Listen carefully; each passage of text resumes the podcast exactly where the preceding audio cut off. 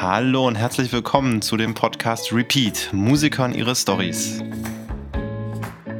So, und da das die erste Folge ist, würde ich sagen, stelle ich mich doch einfach mal vor. Mein Name ist Fabian Stausebach, ich wohne in Berlin, mm, bin hauptberuflich Musiker, mein Hauptinstrument ist Gitarre, ähm, ich unterrichte in einer Musikschule, spiele in Bands, schreibe Musik, äh, ja, mach all das, was man so als Musiker macht.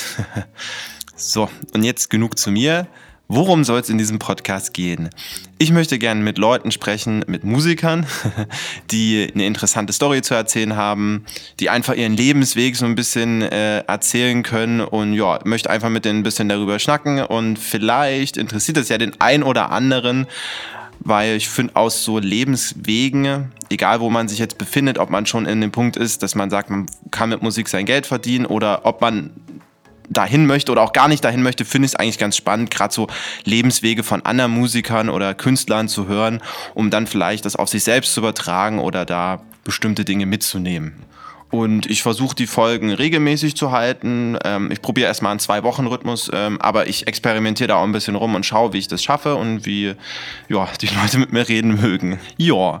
Und wenn ihr Wünsche habt, äh, Themenwünsche oder äh, Leute kennt, mit denen man unbedingt sprechen sollte, weil die cool sind, ähm, dann schreibt mir das gerne. Ich bin da voll offen und äh, bin sogar sehr gespannt drauf, was ich da vielleicht bekomme.